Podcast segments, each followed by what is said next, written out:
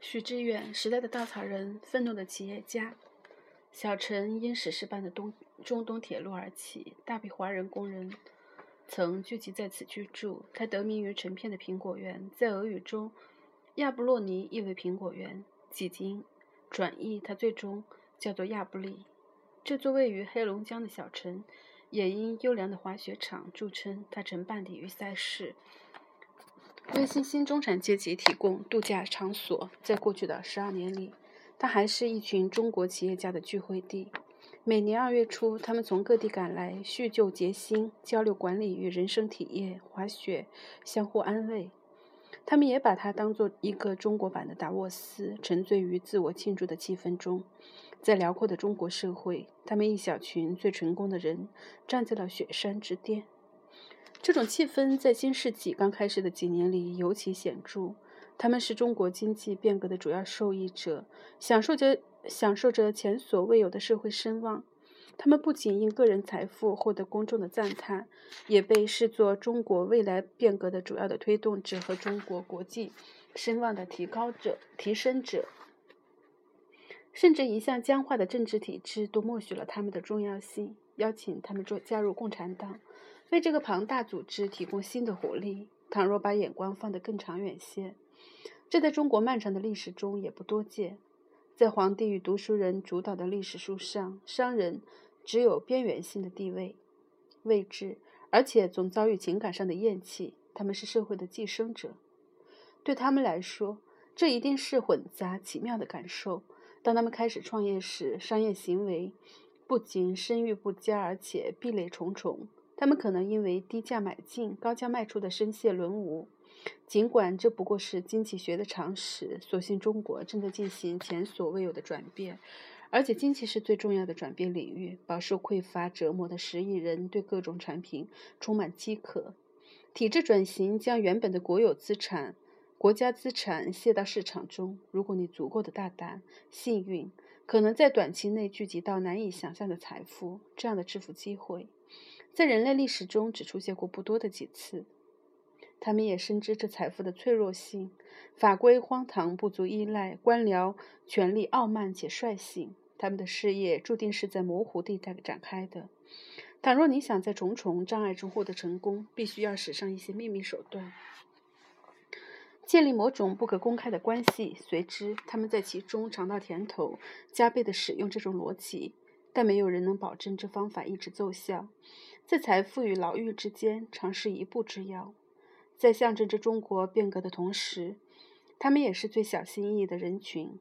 人们期待他们能把影响从商业扩展到政治与社会，他们却又害怕任何变化所导致的意外风险。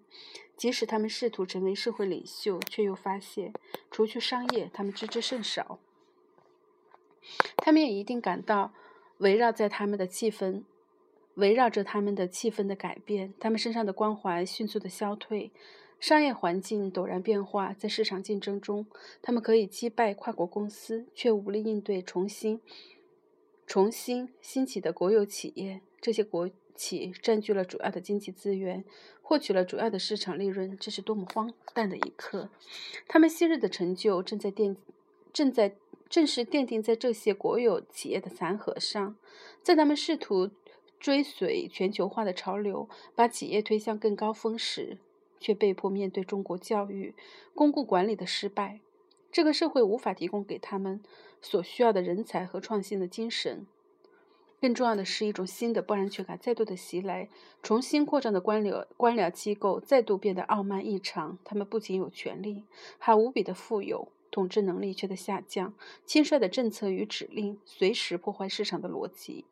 他的主要兴趣在于占有社会资源、财富，而不是为经济发展提供平台。倘若他试图左右你的命运，没有任何法律可以保护你，甚至在公众遮中，这些商人也声誉不在，人人都可致富的幻想已然破灭。社会中是无穷的愤懑，大多数生活在一种，大多数的人。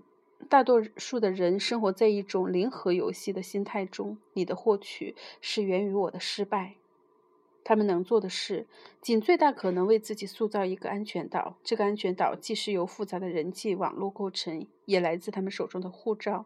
聚集在亚利布的很多中国企业家却不是中国籍，一种焦灼与不安必定伴随着他们。他们拥有的财产与他们实际权力界的失衡，他们期待的社会声誉与个人不安全感之间的失衡。张维迎似乎说出了。他们所有的愤怒，在半个小时的演讲中，他以备受争议的无因案开始与结束，其中充斥着抢盗、特权这样的描述，这样的情绪化的表达，并不惜做出这样的判断：此刻的中国离市场经济至少还有三百年要走。为了表明愤怒，他以路易十四时代为参照；为了表明失望，他说年久。他说：“年广久有邓小平的保护，如今没人来保护吴英。不管你在现场还是通过网络视频，都很容易感受到张维迎的激动情绪。他的讲话在企业中。”企业家中引发了强烈的共鸣。长久以来，这位北京大学教授以市场逻辑的捍卫者著称。八十年代，他是一群试图打破常规的年轻学者中的一员，期望用自己的观念打破计划体制的惯性。九十年代，他成了一个日渐兴起的企业家群体最重要的辩护师。除去张维迎，一个著名的投资者胡祖六还谈到了国有资本的挤压。招商集团的前主席秦晓则再次重申了他的启蒙论调，强调思想自由的迫切性。在一场分论坛上，几位企业家与历史学家共同谈论了晚近的革命与生意。他们都知道，一切的历史都是当代史。火药味十足。一位从亚布力归来的朋友说。他也从未想过企业家们会对历史与政治如此的兴趣浓厚。事实上，这也是这个论坛十二年中第一次偏离商业主题。这似乎是对亚布力这个名字的呼应。既然身处苹果园，那些他们很少碰的苹果也不妨品尝一下滋味儿。这也是个恰当的时刻。这是邓小平南方讲话二十年，中国似乎又处在一个十字路口。在那次南方讲话中，一个社新社会合同签订了，让我们共同保持系统的稳定，而我给予你赚钱的自由。这些企业家都是这个合约的受益者与共谋者。也正是这个合约，不仅挽救了中国社会，还把中国引向崛起之路。但这个合约的内在困境从未消失，它在短期内带来的蓬勃的发展，却注定无法持续。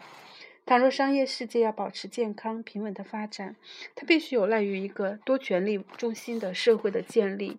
法治的成功给予公平竞争的场所，教育与文化的成功带来创造力，政治的成功防止过于贫富，政治的成功防止过于贫富差距，宗教与艺术抵御庸俗的市侩主义盛行，给人生提供意义。只有这些不同的价值观与力量被建立起来，商业行为才能正常的持续。这些企业家曾获得的过度的声誉，或是他们此刻的愤怒，都与这失衡有关。这一切失衡的核心问题，则是权力的难以约束。强大的、持续的官僚系统，一直是中国历史最重要的特征，而如今，他们仍未逃离这历史的阴影。改变这一切必定需要漫长的过程，他所需要的也不仅仅是愤怒，因为愤怒也经常是无能的延伸，它也可能使人沉浸于暂时的语言快感中。亚布力的这些盛世威严带有浓重的相互取暖、慰藉的色彩。倘若稍读他们的谈话，一种新的感受又会涌来。